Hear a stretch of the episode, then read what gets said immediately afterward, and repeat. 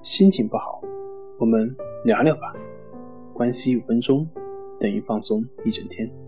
大家好，我是心理咨询师杨辉，欢迎关注我们的微信公众账号“重塑心灵心理康复中心”，也可以添加微信 s u 零一一二三四五六七八九，了解焦虑的解决办法。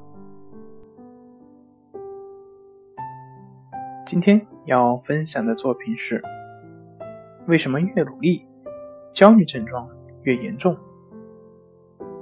长久以来，随着社会节奏的不断加快，人们对于外界的认识不断片段化，致使各种负面的情绪不断的侵袭及骚扰我们的健康，我们的身心早已疲惫不堪。人们似乎总是活在预期性焦虑当中，而对自己的生活本源却早已忘记，只知道。焦虑是自己最大的困扰，只是热切的幻想想要消灭自身的这些负面情绪，如此积累下来，一直负重的这个心，而逐渐形成一种错误的心性反应模式。于是，我们不断被自己所创造的痛苦及灾难性幻想所折磨，并不能自觉。是的，当我们面对焦虑的时候，总是想要妄想去做些什么。要么是通过抗争、压制的方式让它赶紧消失，要么是试图通过逃避、麻醉或者发泄的方式来保护自己。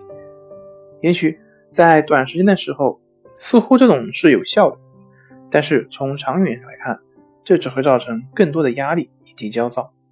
《金刚经》上说：“一切有为法，如梦幻泡影，如露亦如电，应作如是观。”我们的烦恼本不是烦恼，是我们不能接受烦恼的自然属性，才能称之为烦恼。烦恼的本质就是空，我们与之对抗，就如同和空虚搏斗一样，不但不会有所增益，反而会致使自身大量的内耗，精力不断的损耗。与其这样如夸父追日般的穷追不舍，还不如先停下来，弄清楚问题到底是什么。对于一个只有两三岁的孩子来讲，如果他突然会脸红，他是不会觉得有什么问题，他不会把脸红这种现象去定义为一种问题或者是病态，而仅仅是一种纯粹的自然状态，并不会因此而有心理冲突。这也是因为小孩年龄小，没有太多的规条，所以不会有成年人那样的分别，不会像成年人那样去抗拒一些本来自然的东西。套用禅宗的一句话，就是“菩提本自性，起心即是妄。心本是妄，而压制又是一妄，以妄止妄，其妄俱增。”这也是为什么许多心理问题越努力越严重的问题所在。真正的自在，不是让妄尽止息，而是不惧、不惊、不受，让它来来去去，自自在在。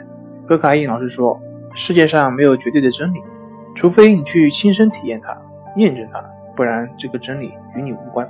是的，道理说了一堆，如果你没有去体悟，那这个道理只是别人的道理。怎么去体悟呢？我们可以试着去操作关系法，在关系法中去体悟我以上所说的道理。好了，今天就分享到这里，咱们下回再见。